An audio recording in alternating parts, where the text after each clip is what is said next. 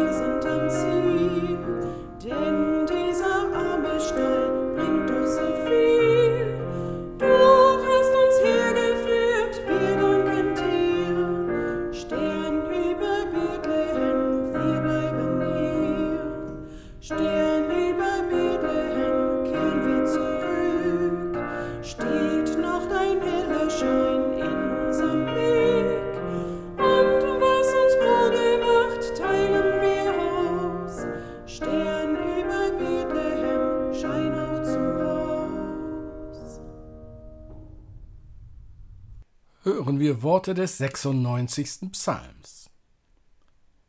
Singet dem Herrn ein neues Lied, singet dem Herrn alle Welt. Singet dem Herrn und lobet seinen Namen, verkündet von Tag zu Tag sein Heil. Erzählet unter den Heiden von seiner Herrlichkeit, unter allen Völkern von seinen Wundern. Ihr Völker bringet dar dem Herrn, bringet dar dem Herrn Ehre und Macht. Bringet da dem Herrn die Ehre seines Namens. Bringet Geschenke und kommt in seine Vorhöfe. Betet an den Herrn in heiligem Schmuck, es fürchte ihn alle Welt. Sagt unter den Heiden, der Herr ist König. Er hat den Erdkreis gegründet, dass er nicht wankt. Er richtet die Völker recht. Der Himmel freue sich und die Erde sei fröhlich, das Meer brause und was darinnen ist. Das Feld sei fröhlich und alles, was darauf ist. Jauchzen sollen alle Bäume im Walde vor dem Herrn. Denn er kommt, denn er kommt zu richten das Erdreich. Er wird den Erdkreis richten mit Gerechtigkeit und die Völker mit seiner Wahrheit. Er sei dem Vater und dem Sohn und dem Heiligen Geist, wie es war im Anfang, jetzt und immer da und von Ewigkeit zu Ewigkeit. Amen. Wir halten inne und beten. Gott, du liebst diese Welt und gibst sie nicht verloren. Du selbst wirst Mensch. In einem Kind kommst du uns nahe, der du der Verborgene und Heilige bist. Als unser Bruder begleitest du uns in die Zerbrechlichkeiten dieser Zeit. Du kannst unser Herz verwandeln und in unserem Alltag Frieden und Freude schaffen. Lass uns dem Geheimnis von Bethlehem näher kommen, damit uns dein Licht der Liebe ansteckt und verändert, auf dass wir dir Lobgesänge singen, selber dankbar den Tag deiner Geburt feiern und fröhlich zu denen gehen, die in den Dunkelheiten dieser Welt verzweifeln. Amen.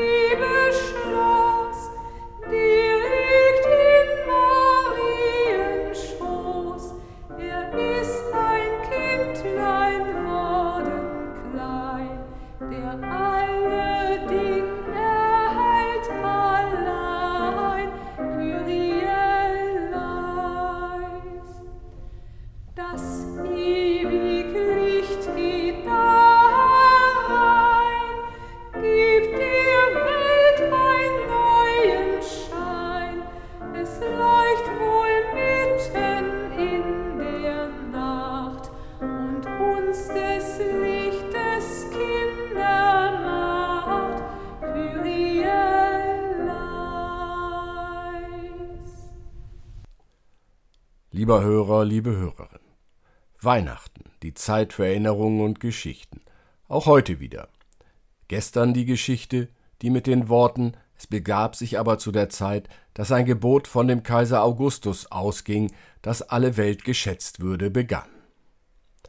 Das Leben Jesu steht uns vor Augen, von der Geburt im Stall, der Krippe, die nichts anderes war als ein Holzkasten, bis hin zum hölzernen Kreuz. Durch Jesu Tod und Auferstehung lässt uns die Geburt Jesu nicht kalt.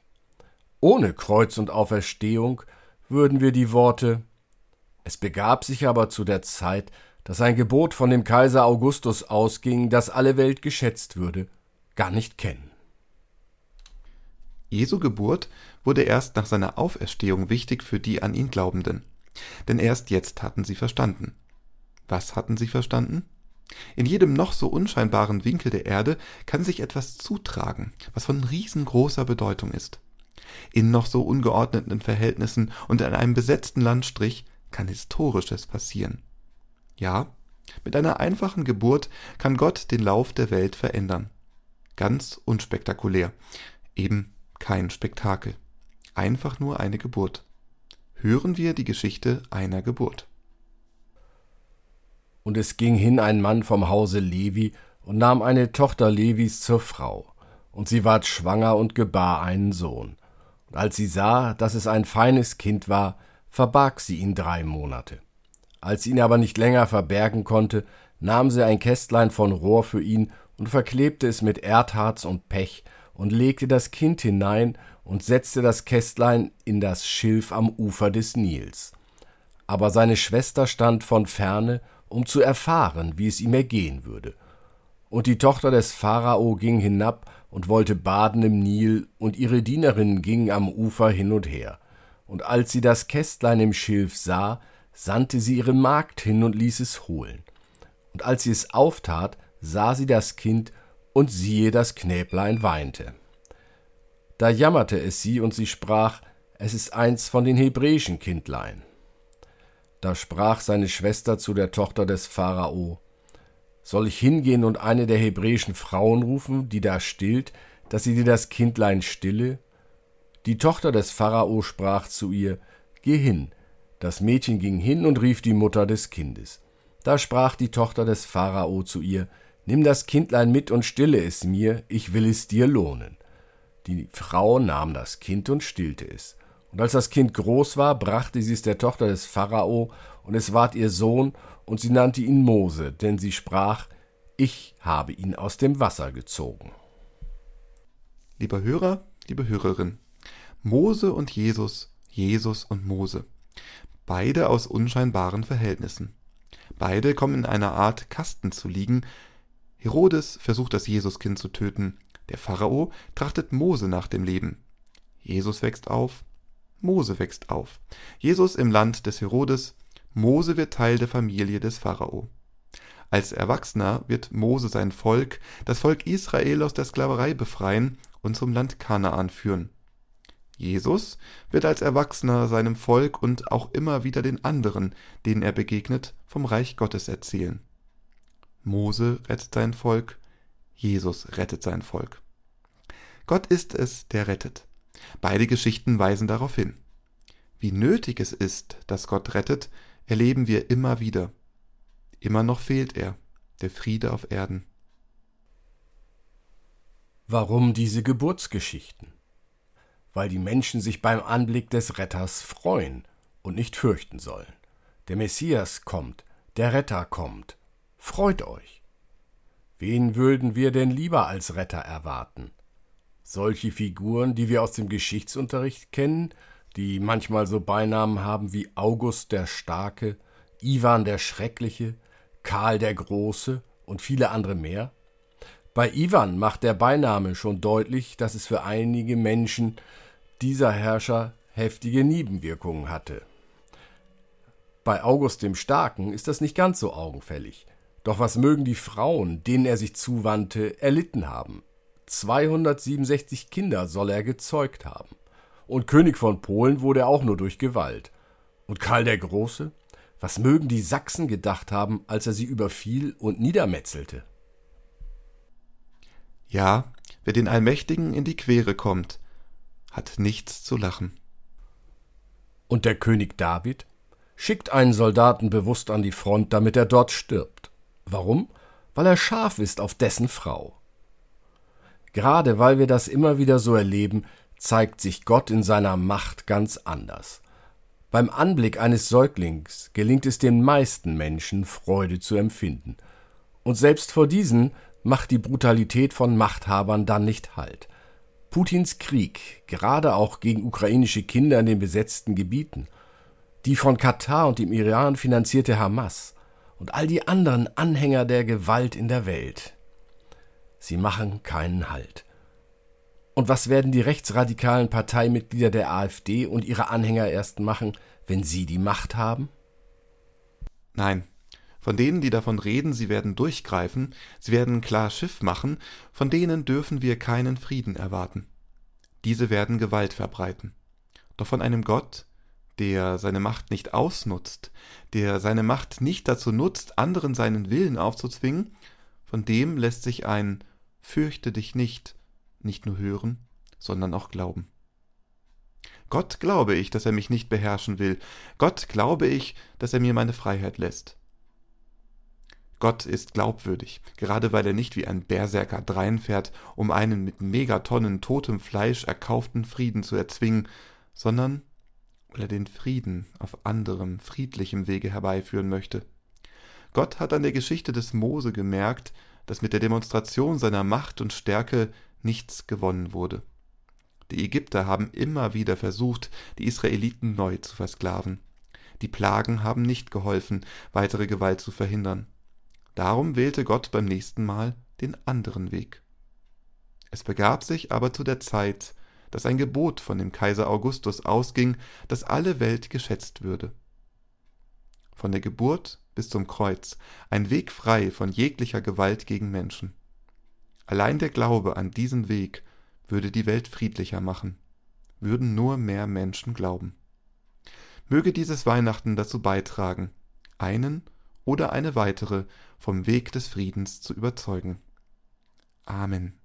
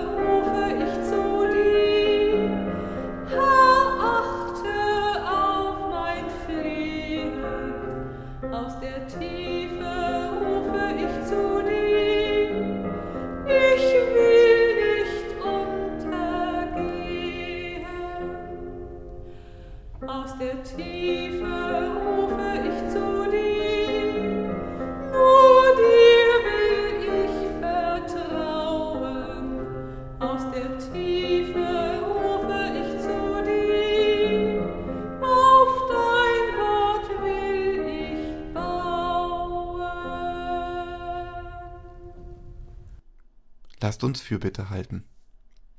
Gott, in Bethlehem erscheint uns das göttliche Licht eines umwälzenden Neubeginns.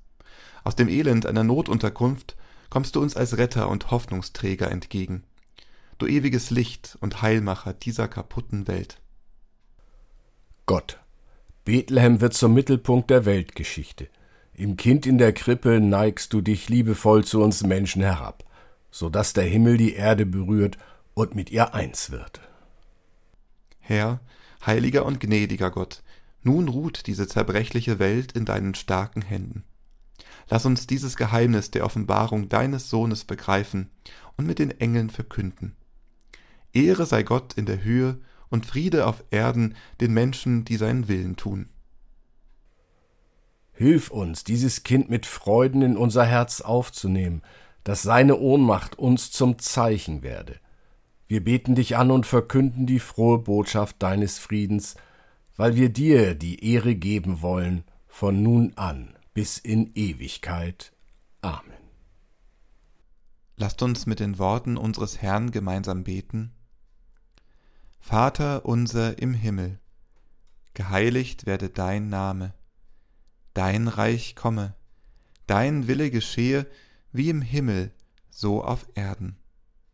Unser tägliches Brot gib uns heute und vergib uns unsere Schuld, wie auch wir vergeben unseren Schuldigern.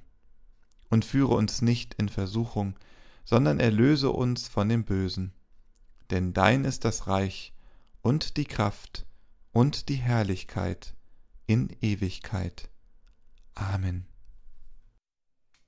Jesus segne uns, schütze uns und trage uns, beflügle uns in guten Gedanken, lass uns deine Boten werden. Jesus segne uns, öffne uns die Ohren, Geheimnisse zu verstehen, verleih unserer Liebe Flügel.